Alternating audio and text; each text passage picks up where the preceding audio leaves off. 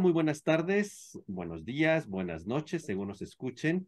Bienvenido a una emisión más de su programa Ingeniería en Química en 5. Queremos agradecer por todos los views y toda la buena recepción que hemos eh, recibido en los últimos programas, en particular el programa dedicado en el Día de la Mujer, que tuvo muchísimo éxito, muchísimos comentarios. Y pues queremos agradecer a todas las personas que nos vieron desde Baja California Norte, por ahí vimos un, un comentario, hasta el sur del país. Y bueno, pues, tuvimos una muy buena recepción y les prometemos tener pronto un programa también con invitados y con algún tema de su interés. Pero dado que han sido muy exitosos estos últimos programas de esta segunda temporada, pues aquí seguimos preparando para ustedes temas de su interés. Como todas las emisiones, nos acompañan César. Hola, saludos a todos. Juan José. Hola a todos. Eduardo. ¿Qué tal? ¿Qué tal? Y Gabriel. Hola, ¿qué tal a todos? Y bueno, como siempre, les recordamos que nos pueden ver y o escuchar en nuestras plataformas en YouTube, Spotify, Amazon y donde nos puedan encontrar. Y son bienvenidos todos sus comentarios y todas, eh, pues si tienen alguna idea de algún tema que les gusten que tratemos, también son, son bienvenidos. El día de hoy, pues queremos poner en la mesa un tema bastante interesante muy de nuestra región. Como ustedes todos saben, nos ubican, estamos en el estado de, de Guanajuato y bueno, pues eh, vamos a tratar de enmarcarlo un poquito, ¿no? Eh, el tema de la sostenibilidad, pues ha sido de gran relevancia en los últimos años, en particular gracias a la Agenda 2030 de las Naciones Unidas, que lo ha puesto, pues por decirlo, en el candelero a nivel técnico, a nivel científico y a nivel de políticas públicas.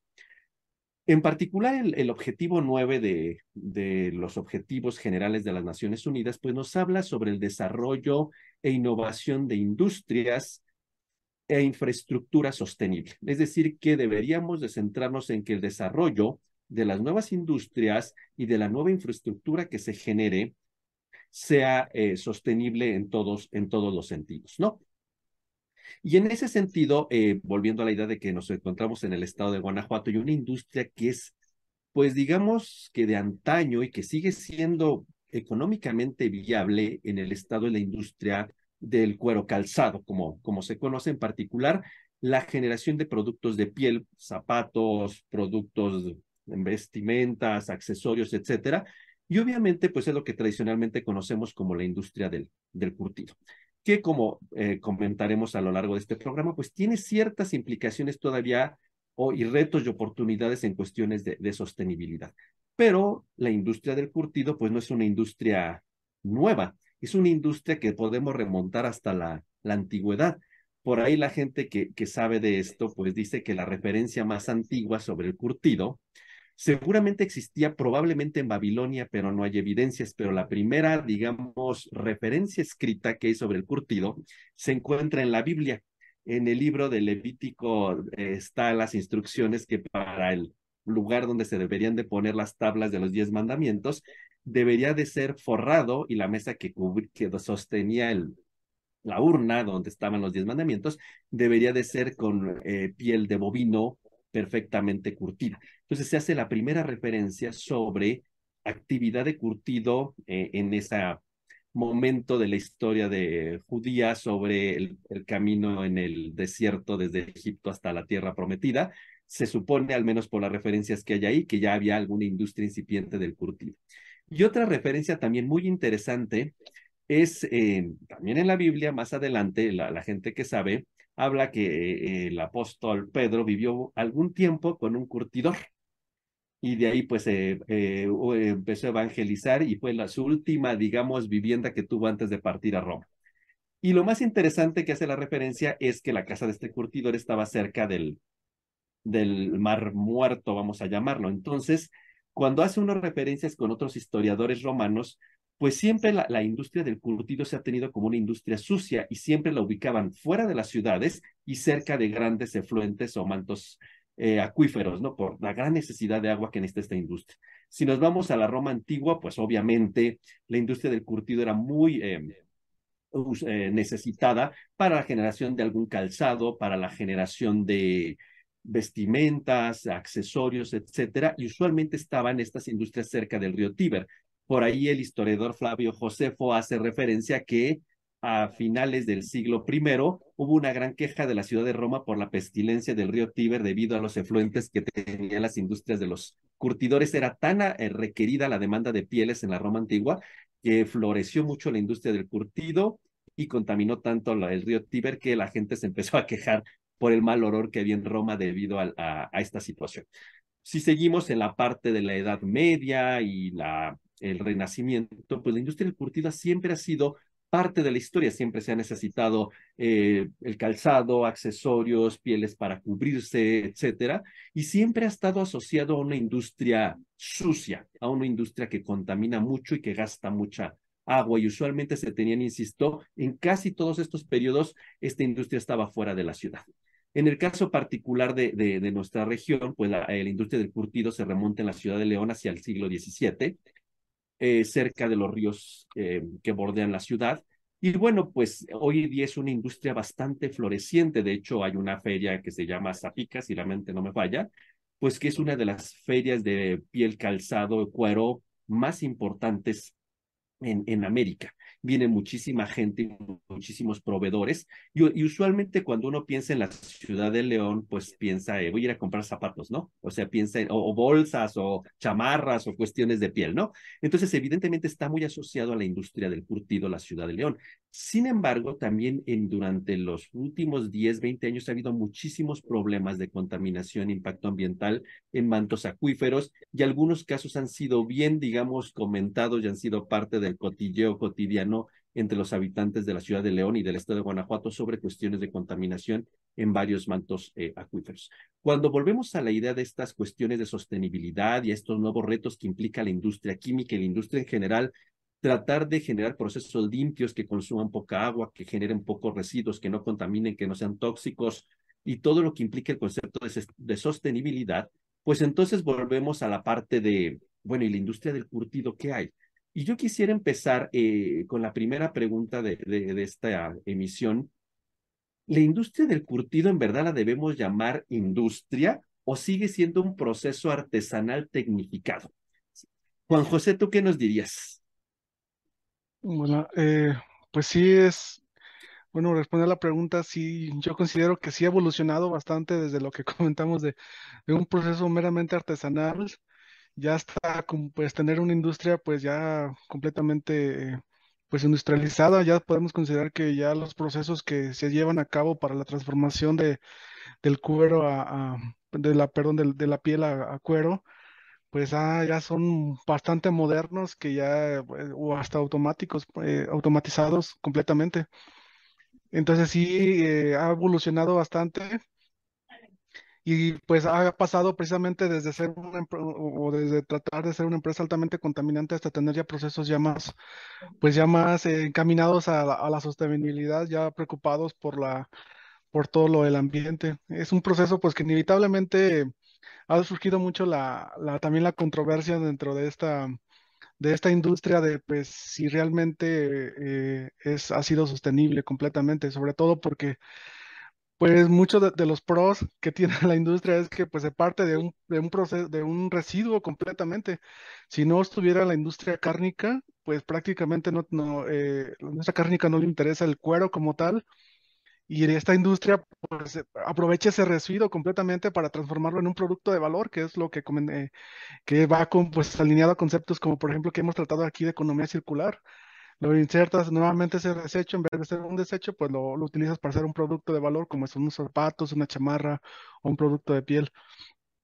Entonces es, sin embargo, pues como comentamos, la, eh, como previamente comentaste, Gabriel, pues es, es estigmatizada por lo, la cantidad de, pues de productos eh, que se pues que dañan al medio ambiente. Pues dentro de esto pues hay mucho que hacer todavía, pero sí considero que prácticamente esta industria pues sí ha tenido ya procesos pues mucho más encaminados ya a, pues ya las grandes las grandes tenerías, por ejemplo, aquí de León, de León, Guanajuato, pues siguen todavía ya tienen estos estándares que como comentamos que pues necesitan, por ejemplo, industrias que se han, se han venido aquí a instalar en Guanajuato, como es, por ejemplo, el automóvil, donde pues necesitan altos estándares, pues para la, para las pieles, para los automóviles, por ejemplo.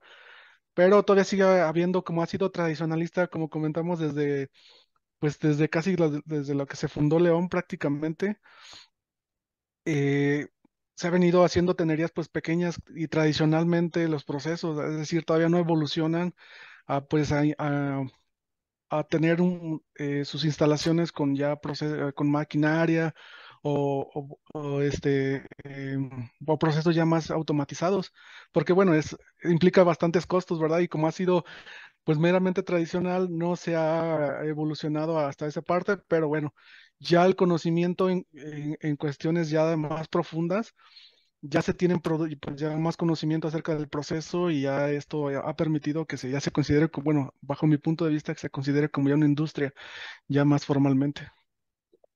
Pero insististe mucho en la palabra tradicional, ¿verdad? Y entonces bajo esa misma óptica, César, tú vuelvo a insistir, ¿será algún proceso artesanal muy tecnificado o ya podría ser una industria en todo el sentido de la palabra, en tu opinión?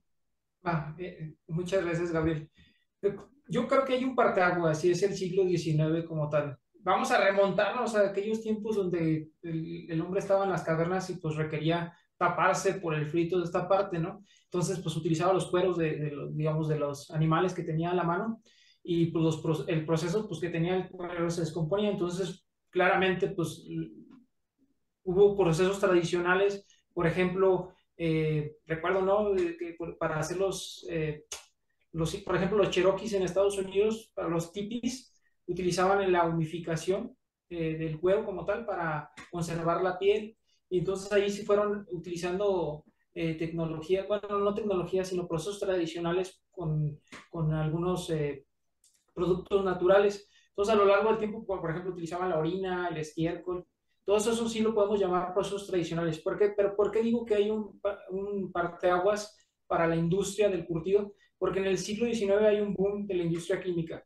Entonces viene, digamos, el cromo como uno de los productos principales a establecerse y decir, bueno, yo puedo curtir y hacer un producto que pues realmente se va a pudrir, que es la piel como tal, a hacerlo conservado utilizamos esto, lo podemos hacer en escala industrial y actualmente yo ya considero que, que el curtido ya es una industria. Sí, ciertamente, como lo mencionó también Juan José, si te vas a León, pues encuentras las pequeñas piquitas, ¿no? De que hay, hay gente que toda de manera artesanal puede producir o curtir pieles, pero pues estamos hablando que ya eh, pues la industria automotriz, la vestimenta, todos los accesorios requiere piel ya es mucha la demanda para hacerlo tradicionalmente, entonces forzosamente se tuvo que transicionar a la industrialización, eh, a mi opinión. Ok, muy bien. Y, en ese, en, César nos dice, bueno, todavía sigue habiendo mucha industria, digamos, como casera, por darle algún nombre, ¿no? Contra grandes empresas ya muy establecidas con renombre internacional en León. Y en este caso, estas industrias eh, caseras, Lalo, ¿Por qué crees que han seguido esa idea tan artesanal y no han querido moverse a la parte tan industrializada? ¿Hay algún beneficio a la tradición? ¿Qué, qué nos dirías? Sí, pues es que la verdad es que hay mercado para todo. O sea, yo, creo que el, mercado artesanal se ha mantenido porque existe también nicho de, mercado para productos, este, voy a decirlo así tal vez, o tal vez es la, la, la palabra incorrecta, pero muy finos, muy premium. O sea, hay, hay zapatos, por ejemplo, incluso que justamente su, su, su beneficio es que son pues artesanales y luego posteriormente hechos a mano. Entonces son pieles selectas, cuidadas y demás, ¿no? Esa es una parte que, el, nicho de, mercado enfocado a, a- un, a un- a un- consumo alto. Pero también la verdad de las cosas es que el proceso de curtido depende mucho de la calidad de la piel. Entonces, pues por supuesto, si tú quieres un- un- un- una piel pues firme, que, que el animal no haya sido maltratado, que, que no haya marcas, por supuesto, producto de ese maltrato, porque lo quieres para un auto de, de gama alta, entonces pues evidentemente vas a, requerir piel, por llamarlo así, de, de alto estándar. Y a lo mejor hay, hay- una piel que, que pues el animal fue maltratado o ya por propio desarrollo trae trae marcas, pues a lo mejor no vas a utilizar ese, eh, eh, esa marca, esa piel para, para ese, para ese tipo de productos. Entonces, evidentemente, pues e- e- esos, esas pieles son más baratas y es justamente a, las que puede acceder la persona que no tiene el- ni los recursos ni la infraestructura para desarrollar un proceso ya, ya, ya en forma, ¿no? Entonces yo creo que existe porque existen los productos este, ya específicos, premium, por así decirlo, y también pues porque puedes encontrar materia prima barata que justamente cierto tipo de personas puede acceder, puede acceder a ellas. Ok, o sea, digamos que es cuestión como de mercado. Así es. Es súper industrializado o algo más artesanal y delicado, ¿no? Y, en este sentido, Gabriel, ¿tú, tú cómo ves eh, bajo todas estas cuestiones de, de, de actuales? La, estas pequeñas industrias, tal vez artesanales, algún día llegarán a tecnificarse o siempre tendremos diferenciado este mercado, como lo comenta Lalo. ¿Tú qué opinarías? Esa es una muy buena pregunta. Yo creo que pues sería como ambas. Yo creo que va a haber algunas de estas pequeñas empresitas que se verán forzadas a, tecnificarse, ¿sí? Y tal vez abandonar un poquito los procesos tradicionales. Ahora sí que es adaptarse o, morir tal cual, ¿sí? Entonces, obviamente, pues los procesos tradicionales a lo mejor son más caros, justamente como eh, lo comenta Dado, porque son productos más premium. Eh, y bueno, yo creo que algunas se van a ver forzadas, yo creo que otras, sobre todo aquellas, eh, digamos, microempresas o empresas que ya estén muy bien afianzadas, pues bueno, seguirán con el, pues con el proceso tal cual, justamente como yo ahí concuerdo mucho con, con Eduardo, eh, pues hay un nicho de mercado para todo, ¿no? Entonces yo creo que aquellas que estén pues ya más afianzadas en esto, pues bueno, serán a las que sobrevivan y mantengan su proceso tradicional sobre todo en, estas cosas de los productos premium, y yo creo que así habrá muchas que, que se verán forzadas a, pues a tecnificarse un poquito más o a tal vez incluso hasta cambiar su, su nicho de, de mercado, tal vez bajar un poquito la calidad, por así, este, bajar calidad, pero vender mucha cantidad. Yo creo que un, poquito okay. de ambas. Un poco esto ha venido porque, digan, voy a decir la palabra tal vez o sea la correcta, la crítica a la industria del curtido ha venido que es súper contaminante, ¿sí? Y entonces, eh, digamos, todas esas referencias que di, bueno, avalan que toda la vida se ha tenido el concepto de que es una industria sucia, ¿no?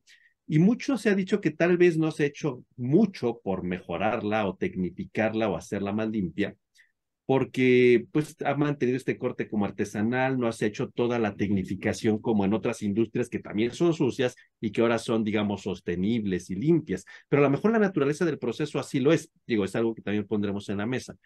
Pero eh, basado en todo esto que ustedes comentan, entonces, desde su opinión, ¿cuáles son los retos más graves que piensan que hay en la industria del curtido en cuanto a cuestión de sostenibilidad? Es decir, ¿cuáles han sido siempre los las red flag, los focos rojos que hay en la industria del curtido y que siempre la han satanizado? Y eso cómo lo hemos visto mal tanto la gente de políticas públicas, tanto los mismos habitantes de las ciudades donde hay curtidurías, para no tenerla tan en bien a esta industria. Eh, Lalo, ¿tú qué nos dirías? Yo creo que el, el, el principal reto es el, el, agua, el uso del agua. Este, la, la, la industria de, del sector cuero calzado en lo general, pues hace un uso mucho, muy grande del agua. O sea, el, el, uso del agua y el tratamiento propiamente del agua, yo creo que es el principal reto. Bueno, a mí me parece que es el principal reto porque no estamos hablando de 2, 100, 20, o sea, no, no, estamos hablando de pocos litros, o sea, son miles de litros de agua que se utilizan al día. Este, ya a, lo mejor me, voy a meter aquí en camisa de once pero pues habrá quien utiliza agua fresca, habrá quien sí tiene sus plantas de tratamiento de agua, pero independientemente de eso, el recurso hídrico que se utiliza en los procesos de cultivo es mucho. Es mucho y se utiliza varias veces, este, en todo, en, ahora sí que en todos los, en todo el proceso se utiliza mucha agua, mucha, muchísima agua, o sea, una cantidad increíble de agua. Entonces, el hecho de hay que tratarla bien o no tratarla, tirarla y que a lo mejor el sector gobierno se encargue del tratamiento. O sea, yo, yo creo que ese es el, el principal reto, el principal reto, hacer el uso correcto de, del agua. Y que es uno de los retos de estos, de los objetivos de la Agenda 2030, no agua para todos, no desperdiciar buen uso, pero, pero el problema es que siempre ha sido un, una industria que requiere esas cantidades de agua por sus diferentes etapas, ¿no? Y, y, decir, voy a ahorrar agua, bueno, no, no lo sé, no soy experto en el tema, pero no sé qué tan viable sea o habría que remodificarlo, no lo sé, pero digamos, para ti sería el agua. Gabriel, ¿tú qué dirías? Eh, justamente ahí concuerdo con, con Lalo, el agua es uno de los productos más, más uno de los puntos más importantes. Por ahí no recuerdo dónde, dónde lo leí, pero más o menos se requieren entre 50 litros de agua para curtir una piel, este, pues vacuna, o sea, es bastante lo que se necesita. Creo que ese es uno de los focos rojos. Otro que yo añadiría sería el de la contaminación del agua. Muchas curtidoras ya últimamente, bueno, están intentando migrar a, a no tener cromo, pero todavía se sigue usando el cromo, entonces, pues ahí hay un punto rojo que yo creo que es particularmente importante, ¿sí? Porque el cromo, pues, no es fácil de, de remover, ¿sí? Es costoso, este, y por ahí, bueno, otro, y justamente como ya comentabas, eh, Gabriel, pues justamente la reducción de emisiones de gases y malos olores es importante para la, la industria curtidora, ¿sí? Este, eso es un problema que ya en algunos empiezan a considerar. El hecho de que ya haya mal olor ya se considera contaminación per se. Entonces, este, ya es, eso es uno de los focos. Hay muchísimos, aquí me podría eh, agarrar, pero yo creo que esos son los tres que, que debe de, de mitigar actualmente la, pues digamos, la curtiduría del siglo XXI. César, ¿tú qué nos dirías? Sí, yo, yo estoy de acuerdo de que sí, el punto principal debe ser el agua, tanto en su uso como fresca, como ya tratada, pero tratando de añadir un poquito más, yo creo que también el, el, el hecho de utilizar la automatización para promover la disminución del uso de energía eléctrica puede ser algo importante.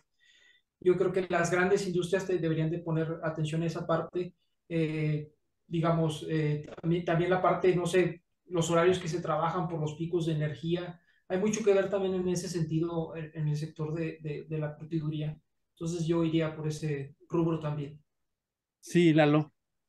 Eh, algo por ahí que a lo mejor se nos está pasando es pues todo el, desecho sólido orgánico que se genera. Digo, no sé si Gabriel me, me perdí o no lo, no, o no lo comentó, pero se genera, así como se genera mucho residuo a partir de, de, de, del, del, uso del, del, agua fresca o tratada, también se genera una cantidad mucho, muy grande de, de, producto orgánico, o sea, grasas, este, trozos de piel, etcétera. Entonces eso, si de por sí ya todo, todas las sales, todo el, bisulfito de cromo y demás, este, pues es apestoso, entonces imaginemos todo ese desecho orgánico, pues olvídense. Entonces también el tratamiento de, de residuos orgánicos es importante. Y un tema que tal vez no sé eh, si lo tocamos o es relevante resaltar y le quisiera preguntar a Juan José, ¿la cuestión hacia los trabajadores tiene impacto en la salud de los trabajadores estar en la industria del curtido? Como algo que también es un tema en sostenibilidad. ¿Qué dirías, Juan José? Bueno, sí, es, es un tema bastante eh, pues retador para la industria porque como comentamos, eh, es tanto por la para parte de, como ya comentaron, de la parte de del agua, pues es el, sí es un punto muy importante como tal para la sostenibilidad de la industria y pues reducción.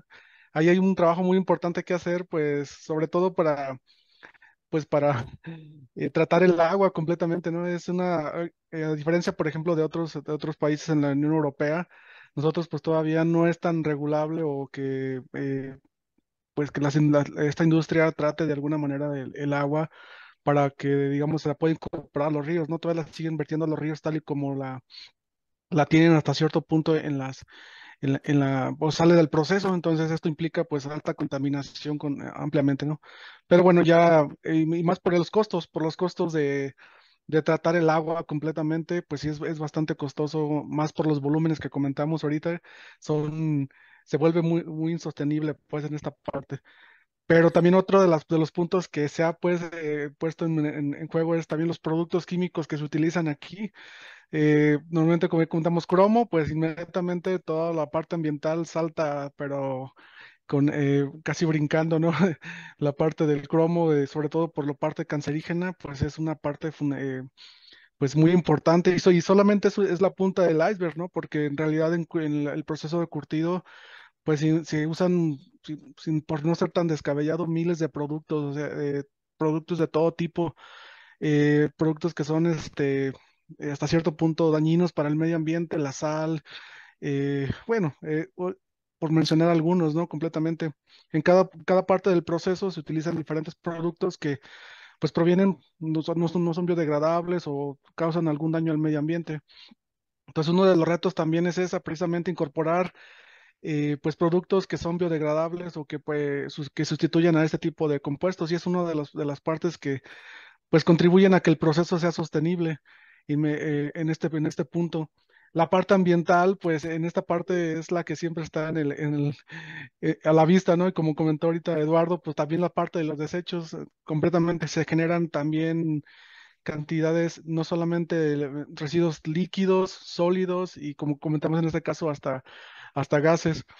Eh, sí es un problema para la salud y más, por ejemplo, en, en, en- en tenerías tradicionales donde pues no sea eh, tanto los vapores, por ejemplo, hay personas que han fallecido por algunos de los procesos que se llevan a cabo en, en este y pues producen compuestos que pues lamentablemente pues eh, fallecen las personas por inhalar este tipo de, de- de compuestos o inclusive pues por eh, la absorción del cromo, ¿no? El cromo tan, tan, este, tan satanizado que se ha vuelto, y más en, por ejemplo, en tenerías tradicionales, como vemos ahí, personas que le están quitando completamente a las pieles curtidas eh, eh, lo que se llama pues eh, la carnaza o, o la parte del descarne. Y están completamente con unas eh, pues navajas, por así decirlo, quitándole. Entonces ahí eh, se ha hecho mucho énfasis en la parte pues de la salud para las personas, pero todavía creo que ahí también nos falta muchísimo por, por, por hacer. Lo que se ha, lo que se ha, digamos, de alguna manera solventado es que pues evitar que ya se haga de manera manual.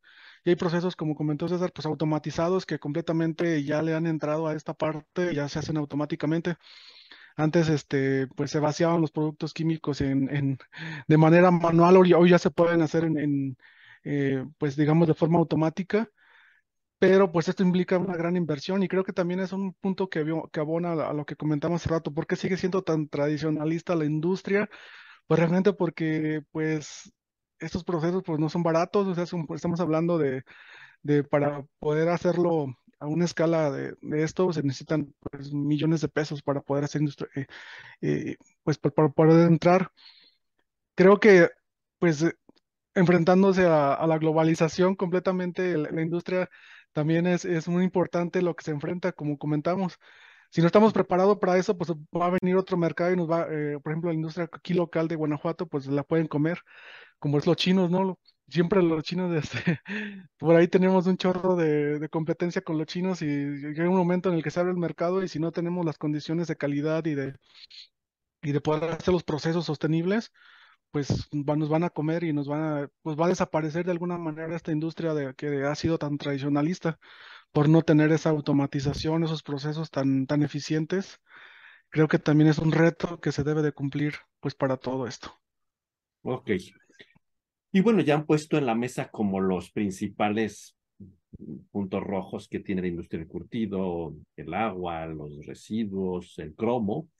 Y ahora en la contraparte, la, la siguiente pregunta sería, ¿y qué está haciendo la industria o qué sabemos que está haciendo la industria para hacerla lo más verde y sostenible? Gabriel, ¿tú qué nos comentarías? Eh, sí, eh, gracias por la pregunta, Gabriel. Hay varias cosas que ha estado haciendo la, la industria del curtido para intentar, digamos, mitigar esto. Eh, ha intentado sobre todo innovar en procesos, como comentaba Juan José, el momento en el que se habla de cromo o curtido, pues son casi sinónimos, entonces han intentado, pues ahora sí que tener tecnologías que no requieran el, curtido, como por ejemplo eh, el curtido vegetal, ¿sí? Es uno de ellos, o curtido con sales de aluminio, ¿sí? Han, han migrado un poquito para allá. Eh, de hecho, este último pues es bastante prometedor, ¿sí? Porque digamos es bastante similar al curtido con, con cromo, ¿sí?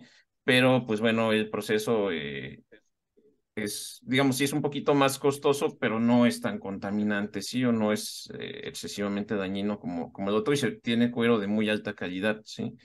Eh, han incluso ya por ahí visto ahí que, que se han hecho algunos trabajos de, de intentar curtir piel, ahora sí sin, sin curtientes, sin, sin disulfito de cromo ni nada de esas cosas. Por ahí creo que hay bastante investigación que, se ha hecho para intentar pues, mejorar la, la sostenibilidad.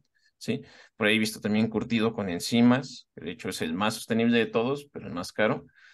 Y bueno, pues por ahí se, he visto que han hecho otras cosas, como justamente ya comentaba Lalo, Juan José, pues intentar reducir los, los residuos y estas carnazas, eh, eh, intentar reducir el consumo de agua, ¿sí? Creo que son algunas de las, de las cosas a las que ha, pues ha intentado mejorar un poquito para la, la sostenibilidad. Creo que, eh, a diferencia de otras industrias, creo que la industria del curtido empezó un poquito después, sobre todo en, esta parte, o, entonces creo que todavía les falta mucho en esta, en esta parte, pero creo que ya, ya hay avances importantes. César, ¿tú qué nos dirías? ¿Qué, qué, qué a veces en tu percepción que la industria está haciendo para hacer alguna mejora hacia la sostenibilidad? Híjole, yo recuerdo mucho, justamente cuando, cuando mencionaba, creo que fue Eduardo o José, esta parte, o Gabriel, perdón, esta parte del olor, ¿no? Por ejemplo, pasabas por los ríos, ciertos ríos de León y te llegaba cierto olor a, a pues decías, pues aquí están curtiendo, o esta es la parte de la industria del curtido. Y recuerdo desde ese entonces que decían, no, pues es que vamos a poner plantas de tratamiento de agua para todo esto. De hecho, hasta con la misma Universidad de Guanajuato, si no me equivoco, ustedes me podrán corregir, eh, la doctora Irene Caro, Irene Cano, perdón, llegó a trabajar con algo de esto de tratamiento de agua para la industria del, del curtido. Entonces, sí ha habido, sí han tomado de, de alguna manera ciertos eh, acciones por la industria, pero hay que también ser claro en el sentido de que muchas prácticas no han sido las más adecuadas, ¿no? Y vamos a, las pequeñas empresas, como lo mencionó también Juan José hace ratito, ¿no? Cuando son empresas pequeñas es muy difícil que las estén monitoreando y que estén regulando todo este sentido de cómo, si van a vertir el agua al río o a cierto lugar, es difícil. Yo creo que los grandes esfuerzos de la industria de la curtiduría han sido a, la parte del tratamiento de agua. También, ciertamente, como lo mencionó Gabriel, eh, buscando otras tecnologías para, para la, la, el curtido que puedan tener menor impacto.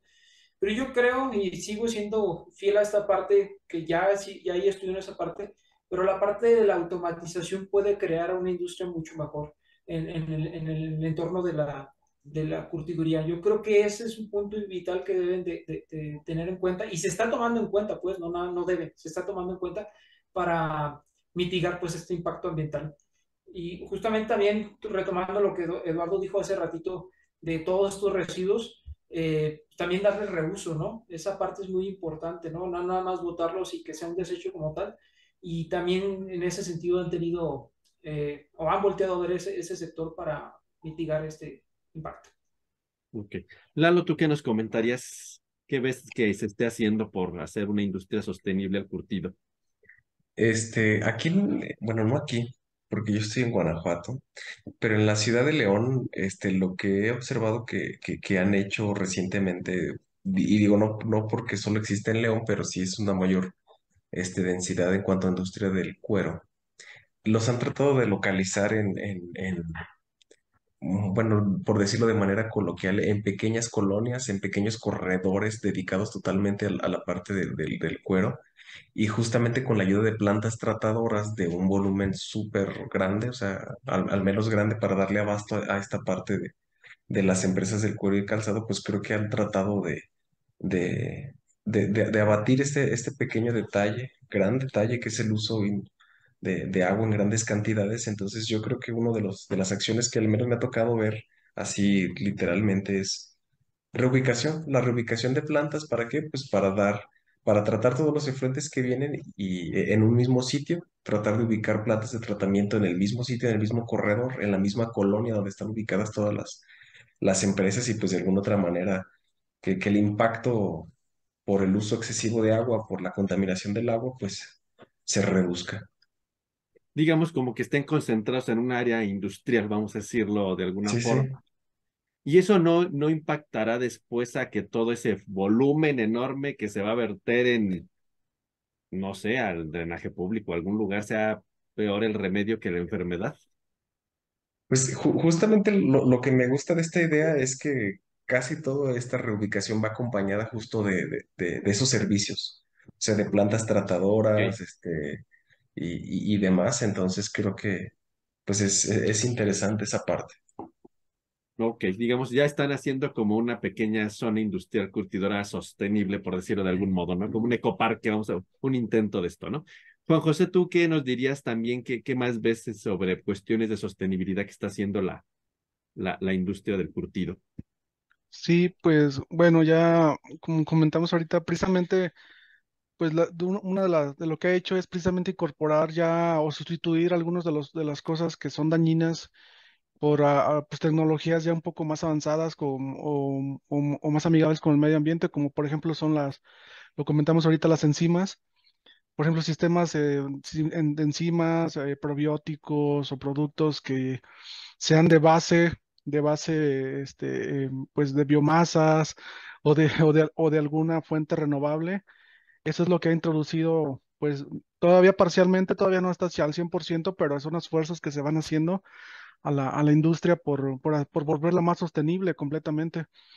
Dentro de eso también las partes, eh, pues el sector curtidor se ha, se ha inmerso en las certificaciones, certificaciones de ya de empresas que, que son o es- se dedican precisamente a tener o sea, el sello, ¿no? El sello ecológico de, tienes un sello ecológico, ¿qué significa eso? Pues que controlas cuántos son los efluentes que pues manejas, cuáles son los efluentes que tú tienes, que haces un uso, un uso eficiente de los procesos eh, y que pues no, no, no tiras tanta o, o- reduces tus, tus, tus, este, tus desperdicios completamente. Entonces, en eso.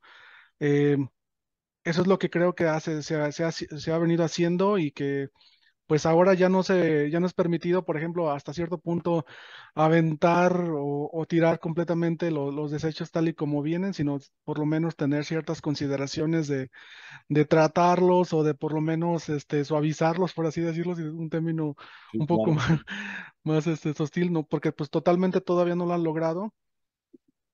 Y eso es lo que se ha venido haciendo y también incorporando pues precisamente optimización en sus procesos, o sea, optimizar sus procesos hasta el punto de, ya no desperdiciar nada completamente, o sea, de, eh, como comentamos, eh, se utilizan muchos productos químicos, a veces abusaban precisamente de esto anteriormente, de agregar con el fin de, de que, la, de que el cuero quede bien, pues agrégale a lo mejor un exceso de producto. Entonces tal vez esto no se necesitaba, entonces optimizando sus procesos, pues se pueden optimizar tanto la cantidad de agua, la cantidad de productos de químicos que le agregan y esto al final pues contribuye de alguna manera al- a, la, a la sostenibilidad de, la, de, pues de, la, de las industrias.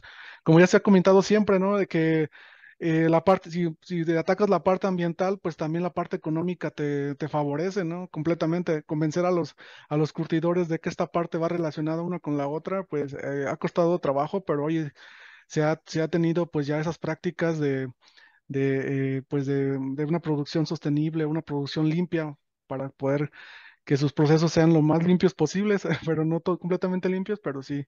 Entonces yo creo que eso es lo que yo veo que la, la, la las industrias y relacionado también con las industrias que surten, por ejemplo, a la parte de, de los, los químicos, me he encontrado con algunas empresas, por ejemplo, que, que ya cuidan, por ejemplo, ya hasta la parte de, de, de las, de las emisiones, en las emisiones completamente que tienen, que las cuantifican y que ya las reportan.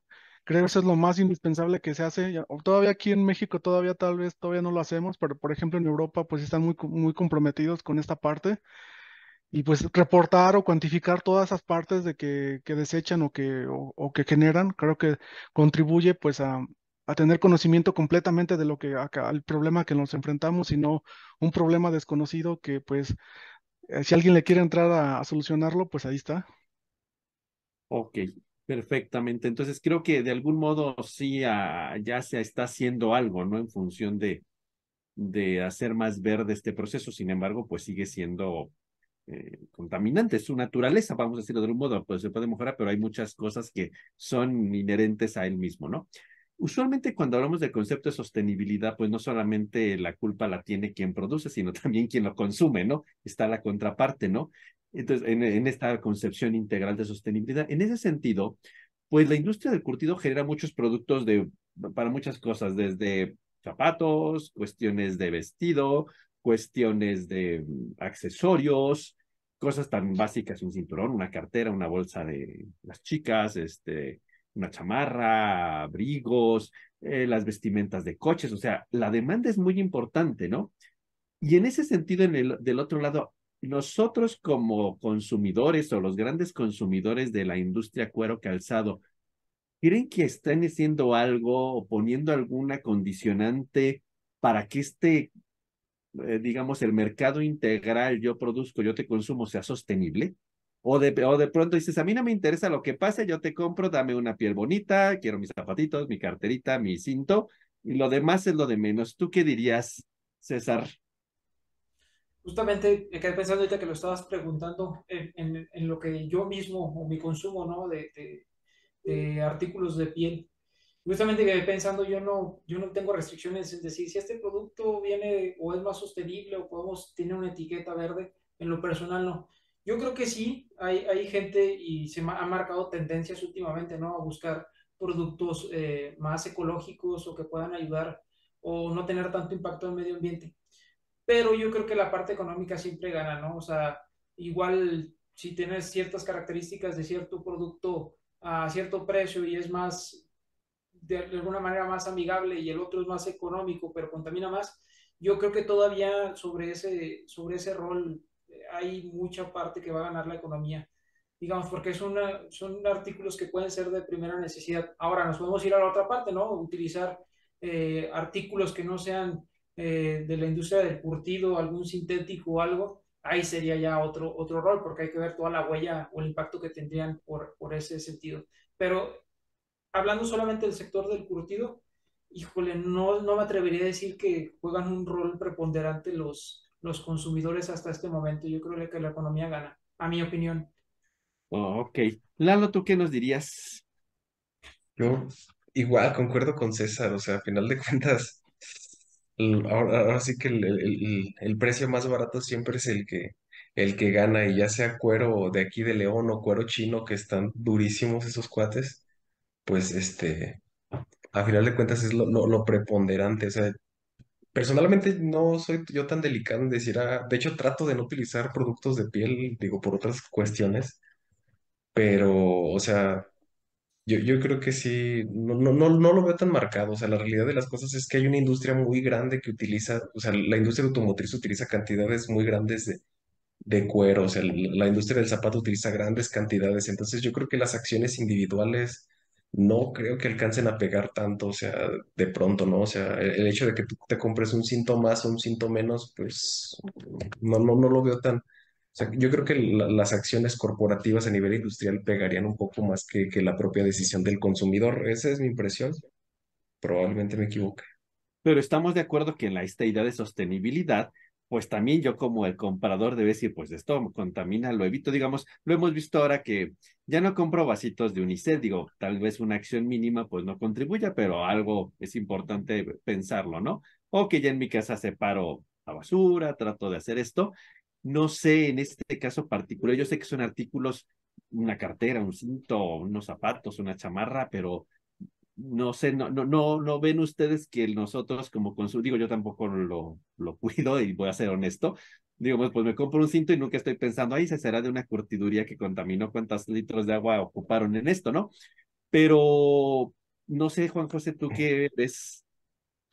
Pues yo creo que sí, ah, este, este es un tema muy controversial que la industria le pega bastante.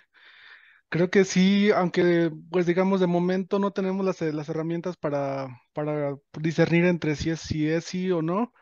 Indudablemente si una curtiduría sale a la luz que contamina o que tiene, no sé, que sus productos causan algún daño a la salud, estoy seguro que más de la mitad o totalmente dejarían de consumir esos productos. Realmente aquí a veces la, mucho de la información está pues digamos, rezagada y no, no se tiene tanto conocimiento de esto, pero creo que sí es importante o, o sí impactaría bastante esto, ¿no? Prueba de ello es que, por ejemplo, la Unión Europea eh, está- están muy avanzados ellos completamente en estos temas y ellos este, sí, sí les pega mucho tienen mucho cuidado que no, por ejemplo, los productos que usan ya no sean eh, pues no tengan ese estigma de, pues de esto, ¿no? De que es precisamente contaminante o que tienen esta, esta funda, esta proporción. Se ha preocupado mucho la industria por hacer esto y creo que, por ejemplo, imagínense que una, pues una, por ejemplo, Gucci o, o, Prada, algunas de estas marcas súper famosas que tienen este, productos de piel, pues se ven inmersa en un en una, en una controversia de esta, eh, estoy seguro que pierden muchísimo dinero completamente por no solo por ese simple hecho.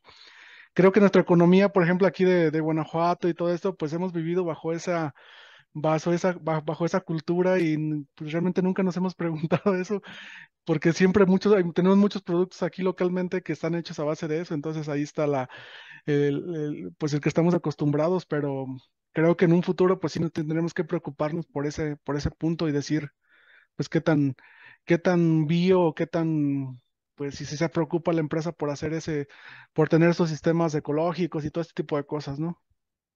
Claro. Gabriel, ¿tú, tú qué dirías? ¿Deberíamos como consumidores participar en la parte de abonar a la sostenibilidad de esta empresa y de esta industria? Yo creo que sí, definitivamente. Yo concuerdo con todo lo que han dicho. Yo creo que cuando alguien va y compra unos zapatos, un cinturón o algo, pues no piensa en ese tipo de cosas, pero yo creo que cada vez las personas van agarrando más conciencia, ¿sí? Eh, por ahí hiciste un comentario bastante interesante de que, por ejemplo, con el Unicel, pues muchas personas, eh, pues dicen, ya no voy a comprar Unicel porque ya, este pues contamina, ¿sí? Pero yo creo que esa idea de que el unicel contamina y demás se va extendiendo, ¿sí? Y ya realmente ya muchas personas pues ya no lo compran, ¿sí? Entonces, eh, una acción que empezó individual pues ya se está empezando a generalizar y yo creo que esto eventualmente pues permeará la industria del cuero, ¿sí? Donde yo creo que pues esto la gente eventualmente pues intentará buscar este tipo de opciones y digo, la, la parte del, del Unicel no digo, solo un ejemplo, ya lo hemos visto en otro tipo de industrias, como por ejemplo la automotriz, que ya muchas gentes, muchas personas están eh, intentando pues comprar autos eléctricos, que bueno, que contaminen menos, no lo sé, porque depende de dónde venga, pero bueno, yo creo que esto va, va a terminar permeando a, a la industria del cuero y calzado y a otro tipo de, de industrias, entonces sí, yo pienso que ya deberíamos empezar a a tener un poquito más de conciencia. Aunque esto que comentamos no es tan evidente, quizás lo del unicel, pues lo vemos ahí los vasos flotando, ¿no? En el mar, el mar o las botellas o en mantos acuíferos, ¿no? Pero esta cuestión del curtido no es tan visible, no es más... Digo, si vives en una ciudad curtidora, pues evidentemente ves los conflictos, ¿no? Pero no sé, como decía Juan José, imagínate, voy y me compro un cinturón de Hermes o de alguna marca eh, de lujo costosísima, pues en el fondo diría, pues no sé, me, no sé ni de quién mataron ni a qué, ni cómo fue esto, pero yo lo tengo, ¿no? O sea, te da cierto estatus, ¿no? No así el vasito de unicel, digamos, aquí hay varias cuestiones en, en juego, ¿no?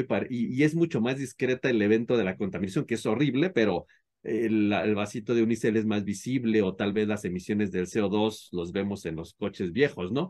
Pero aquí siento que hay cierta discreción y no, está, no, no, no necesariamente adrede pero el proceso es de otra forma y ni siquiera acabamos enterándonos como muchas otras cosas que no sabemos cuánto contaminan y usamos o nos comemos o lo que fuera, ¿no? Pero sí yo creo que debe haber cierta, cierta conciencia en ese, en ese punto, ¿no? Y ahora en este sentido ya detectamos como los focos rojos, eh, que tan, la gente que consumimos no estamos tal vez tan consciente del problema detrás y qué se debería de hacer para mejorar la industria, ¿no? Y en este caso, ¿creen que en realidad la los industriales están promoviendo en realidad acciones dentro de sus empresas? Lalo. Pues eso es, eso es relativo.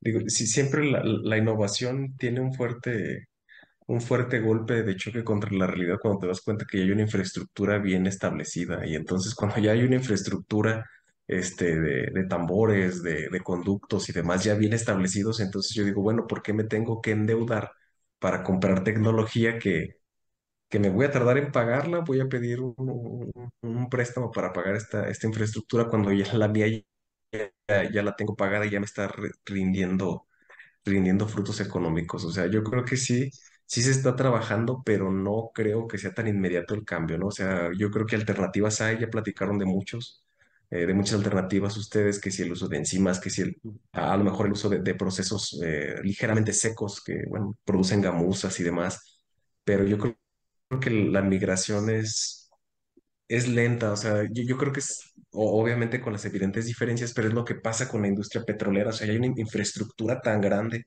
para, para extraer, para transportar, para refinar petróleo, una, este, una industria que ya está pagada, que ya está rindiendo este, cientos de, de millones de dólares al año a los países de la OPEP, como para decir, ah, ¿sabes qué? Vamos a quitar esta infraestru- infraestructura y ahora vamos a producir BioX, ¿no? O sea, yo creo que es algo semejante, o sea, al menos en, en- el caso, creo yo, de León y de algunas otras ciudades que ya tienen una infraestructura bien establecida, pues luego a veces se complica un poco este, tratar de hacer modificaciones. Yo creo que trabajo se está haciendo, ya, ya se ha mencionado al- algo, pero yo creo que es lento el proceso. Ok. César, ¿tú qué nos comentarías? En tu opinión, ¿crees que ya están haciendo algo o se ve que se esté haciendo algo?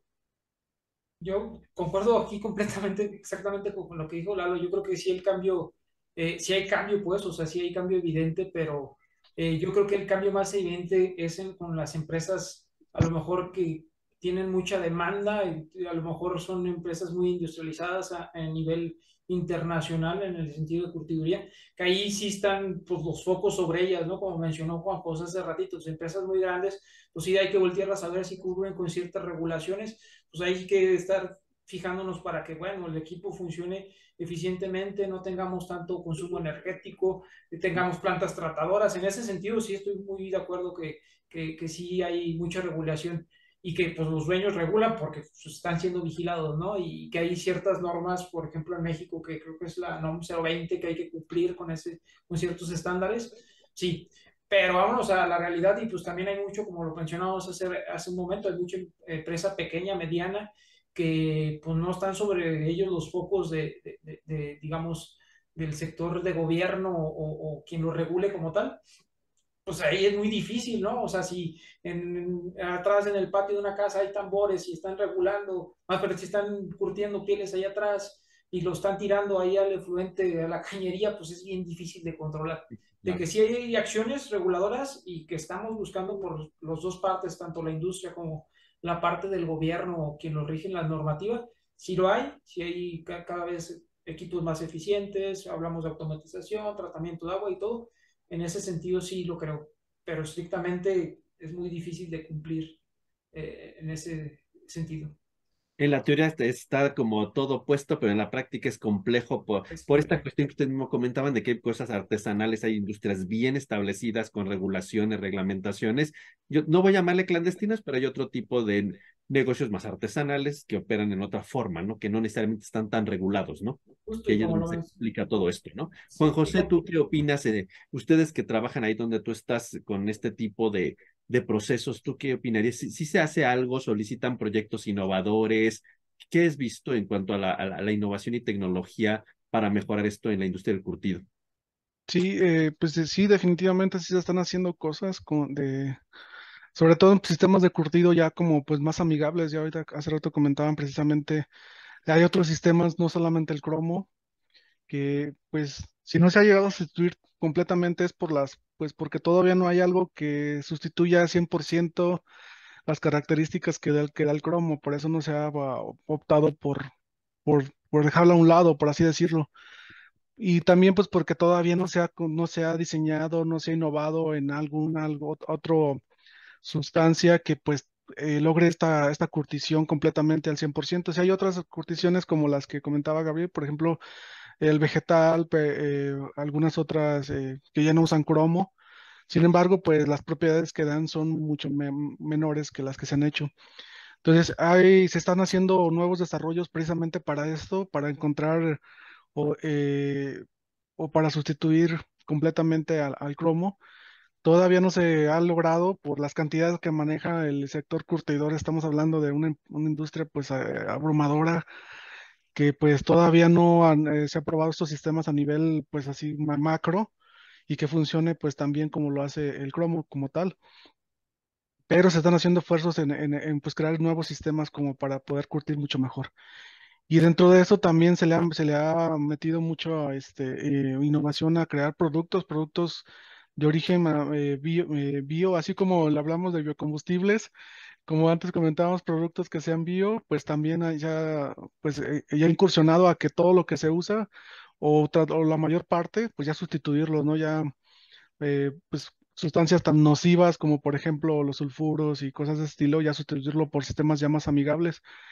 Todavía no se ha logrado, pues ya por cuestiones un poco económicas que pues encarecen los procesos completamente y encarecen completamente y todavía pues las regulaciones o lo que sea eh, puesto enfrente todavía no es tan redituable para poder usarlo, pero sí este, se ha hecho mucho énfasis en esta parte. Inclusive también en la parte, pues la parte de, de incorporar, como comentaba hace rato eh, Eduardo, pues eh, ya se han establecido en, en pequeños sectores, en clúster, por así decirlo. Creo que ahí también puede pues mejorar completamente la sostenibilidad de, estos procesos, ya incorporando, por ejemplo, pues energías eh, alternativas, como puede ser ya eh, energía solar, para pues poder eh, incorporar a sus procesos este tipo de energías. Eh, todavía no he incursionado en esto, pero pues para allá va también. Tienen que, tienen que también la industria pues entrarle a esta, a esta este, eh, onda de la parte de sostenibilidad, eh, agregando energías limpias, pues para probarlas, ¿no? Completamente si funciona o no funciona. Obviamente pues es limitado, pero pues eh, los esfuerzos se hacen para poder llegar a, a una empresa completamente sostenible. Claro. Y de ahí pues se ha diversificado en- hacia esos sentidos.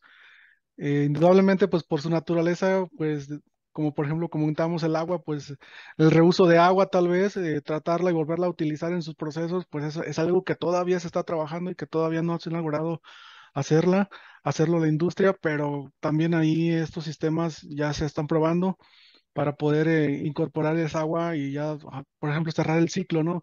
Usas agua, tiras agua, la, re- pues la tratas, la vuelves a utilizar y la vuelves a incorporar al proceso y así ya contamina mucho menos en esas cantidades de agua. Pero obviamente, como comentamos, las cantidades eh, que se usan son, son gigantescas y no hay este pro- eh, tratamiento que pueda pues darle pues batalla completamente. Ya no, por ejemplo, en, en otros países sí se tienen ya sistemas, como comenta Eduardo, eh, pues ya centralizados donde se tratan específicamente ese tipo de aguas para que todos, eh, eh, digamos, la, eh, para que pues ya lo- sea específico el tratamiento, ¿no? Porque pues ya no, ya no entra otra agua, sino puramente ya saben qué, qué componentes tienen y se tratan mucho mejor. Pero bueno, todavía estamos un poquito de, pues lejos aquí. Creo que eh, hacen falta esfuerzos para redoblar eso y hacerlo mucho mejor. Y en ese sentido, Gabriel, eh, eh, que sabes, tú has escuchado, ¿hay políticas públicas en el estado de Guanajuato para este tipo de industrias? Es, ¿O algún plan de sostenibilidad? No lo sé. Eh, hasta el momento no estoy enterado si hay algún plan de sostenibilidad. Lo que sí, justamente concuerdo aquí con, con Juan José, ya hay pues un interés genuino de las industrias, sobre todo aquí en, en León, de, intentar reducir mucho este eh, pues digamos sus emisiones, sí, eh, pareciera que son, somos laxos a veces, pero realmente eh, pues las regulaciones que tiene México sí son pues bastante estrictas en este sentido y ya están intentando pues intentar eh, reducir estas emisiones de cromo, consumo de agua. ¿Cuál es el problema aquí que, que yo veo? Y esto no va tanto como de políticas públicas, sino que justamente como ya lo comentaban, eh, pues aquí en León, pues muchos de los curtidores pues son pequeñas empresas, ¿sí? Entonces, eh, pues realmente estas empresas yo creo que están más preocupadas pues ahora sí que por sobrevivir, ¿sí? Sobre todo por uno de los problemas que, que tienen mucho aquí en, en la ciudad de León y yo creo que en, que en muchos eh, lugares de, curtido, es que el curtido chino pues ha llegado con mucha fuerza y ha empezado a hacer que muchas empresas cierren, ¿sí? Sobre todo estos pequeños eh, productores, entonces yo creo que están más centrados ahorita en, en sobrevivir que ya con en cumplir la norma. Y yo creo que pues aquí pudiera ser un, pues ahora sí que, que una fuente para políticas públicas, intentar buscar subsidios o algo así. La verdad desconozco si aquí en el, en el estado de Guanajuato exista subsidios o algo así para este tipo de empresas. Yo supongo que sí, pero bueno, yo creo que, que eso es lo que está pasando en este momento. Y finalmente, como para ir cerrando el, eh, este episodio de esta ocasión, la, la, industria química en lo general, bueno, en lo particular, en la industria en lo general, pues va hacia la parte de sostenibilidad, procesos verdes, procesos limpios, sostenibles en todos los sentidos, ¿no?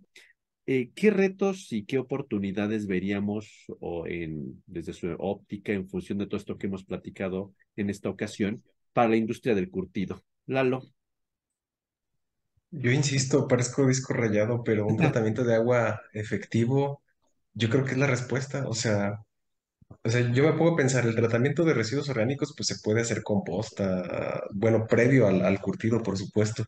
Este, la parte del descarne y demás. O sea, yo creo que sí se le puede utilizar, o sea, se, eh, se le da un uso en realidad, pero por ejemplo el tratamiento de agua sí, sí es increíble. O sea, hay, hay que desarrollar materiales efectivos, este, algún proceso, alguna membrana, algo, o sea, que, que realmente sea de uso industrial, que sea barato y que le permita seguir compitiendo al, a, a esta industria, justo como comentaba Gabriel, frente a los chinos, que, que pues, nos llevan bastante distancia en términos de, de, de economía. O sea, yo, yo creo que por ahí, por ahí va, por ahí va ese reto. O sea, yo creo que el, el, el, el reuso del agua, o sea, digo, todos tenemos que utilizar agua y pues así es la vida, pero yo creo que el, el tratamiento adecuado, Entonces tú dirías que el gran reto es el, el agua.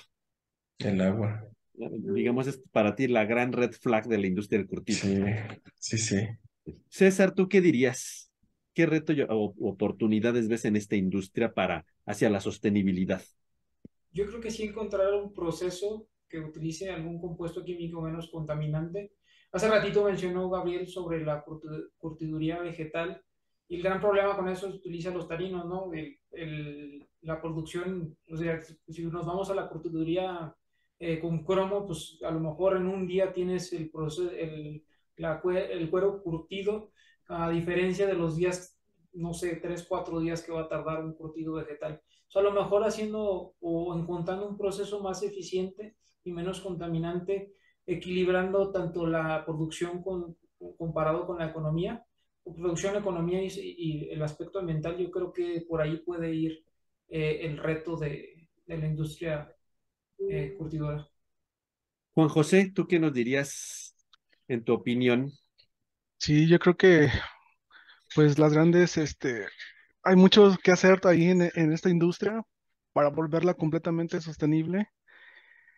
Y pues eh, definitivamente la optimización de procesos, por ejemplo, tiene ahí un gran reto también, seguir innovando en, en nuevos procesos de curtido y que la empresa y, y que este sector pues, eh, pues se vuelva a un ciclo cerrado, como comentamos, tal vez en, en- en- como comentó Eduardo, en procesos que eh, reutilicen el agua o, los desechos, que los desechos se puedan reincorporar a, o se puedan, eh, pues, eh, digamos, degradar sin dañar al, medio ambiente completamente, porque la gran, como comentamos, el gran actor aquí es el cromo, que tiene ese cromo y pues ya tiene ese tipo de metales, pues ya se empieza a volver un problema pues bastante complejo.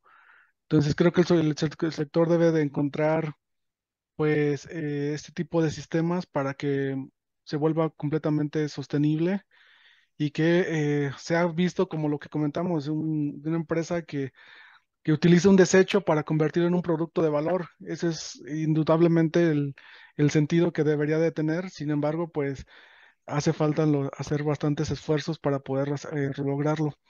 Y es un tema no, no muy, no, no tan fácil, por eso creo que también no, no se ha logrado por los grandes retos que están ahí inmersos completamente en el tratamiento de los residuos, de los desechos y, y de la salud completamente.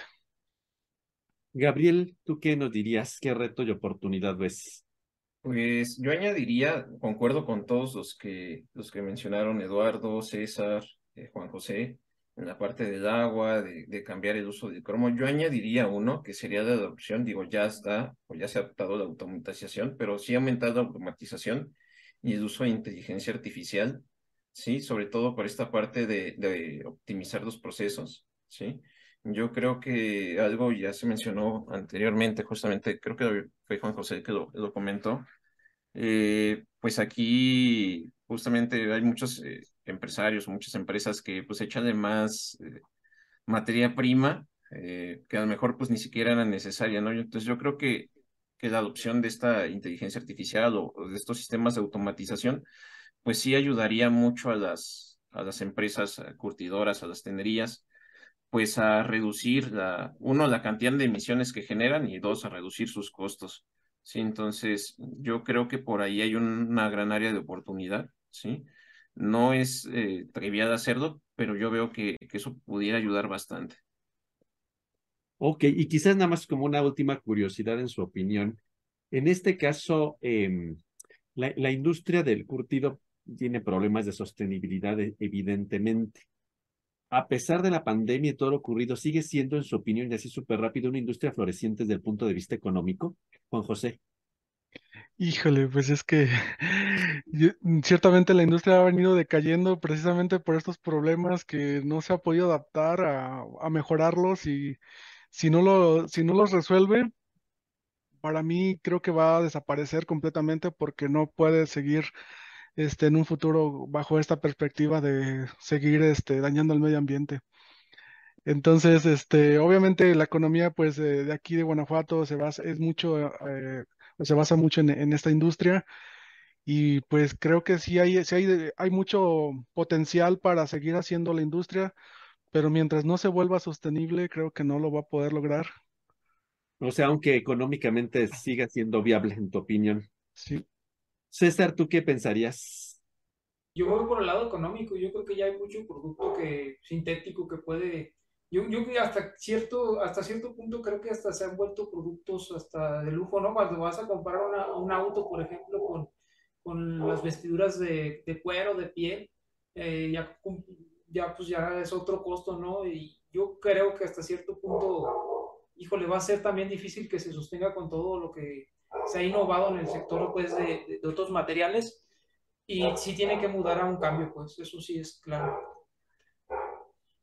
O sea que aunque en su opinión hasta ahorita económicamente sigue siendo viable, eh, la sostenibilidad va a ganar un día. ¿Sería tu comentario, Lalo, o tienes o diverges de eso? Es que yo creo que aquí el detalle es que ya eh, eh, en la actualidad hay productos de, de otro origen, como comentan, que son mucho más baratos y más accesibles.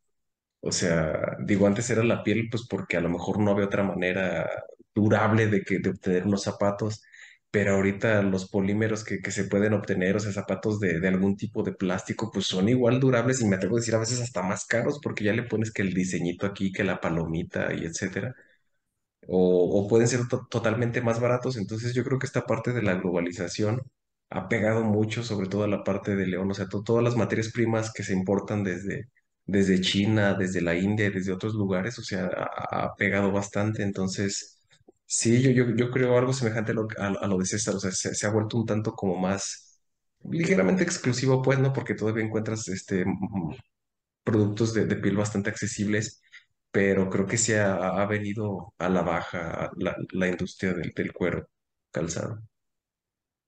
Ok. Gabriel, ¿tú qué dirías? Yo concuerdo con César y, y Eduardo. Yo creo que no creo que vaya a desaparecer, ¿sí? Bueno, no mundialmente, en León probablemente sí, que yo no veo que se estén adaptando al cambio lo suficientemente rápido. Tal vez aquí en León sí vaya a desaparecer, entonces ya deberíamos de estar pensando en qué hacer después o en una manera de ver cómo rescatar esta industria, digo, sobre todo porque no se están adaptando al cambio, los chinos se los están comiendo.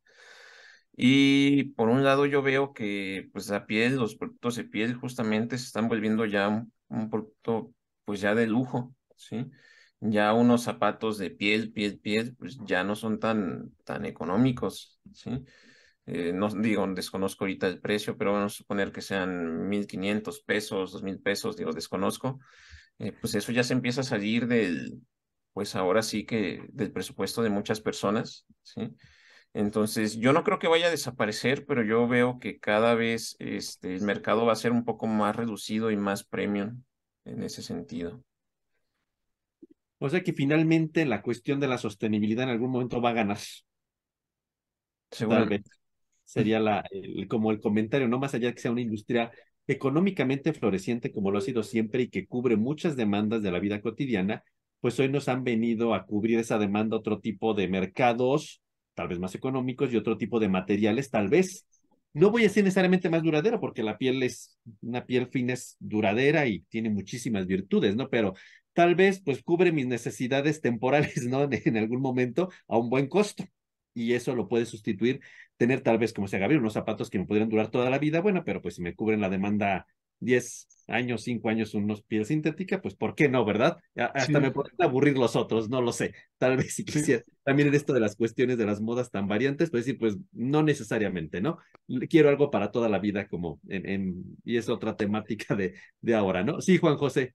Aunque pues, si bien la pregunta también es, este, pues, ¿qué va a pasar si aparece, por ejemplo, este tipo de industria que, se supone que el residuo que se utiliza es precisamente la industria cárnica?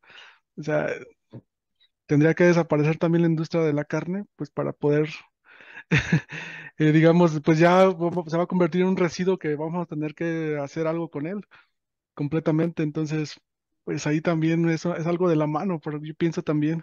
Bueno, habrá que buscarle alguna revalorización de en otra forma, ¿no? Que mucha gente en el área de biotecnología está, está haciendo, ¿no? Pero finalmente, pues sí habría oportunidad, ¿no? O sea, habría, ta- tal vez no al nivel que la- la- las cubriríamos todos esos residuos que ahora se, se van a ese mercado, pero deberá de haber oportunidad seguramente, pensando en que queramos vivir mucho más tiempo nosotros y nuestros descendientes, ¿no? E- Evitando este problema de la contaminación. Yo creo que este tema es bastante polémico más que nada porque es una industria tan bien conocida en nuestra región que cubre tantas demandas, da muchos empleos, muchas familias, pues por generaciones se han dedicado al, a la curtiduría, ¿no? Y han sido los abuelitos y los papás y los hijos y grandes empresas fueron pequeños, como ustedes decían, negocios familiares que han llegado a ser grandes negocios. Entonces yo creo que es un tema complejo, delicado, que implica muchas cuestiones, ¿no? Hasta el, este del tambo que usaba mi abuelito y pues así lo debemos de seguir usando, ¿no? De algún modo, pero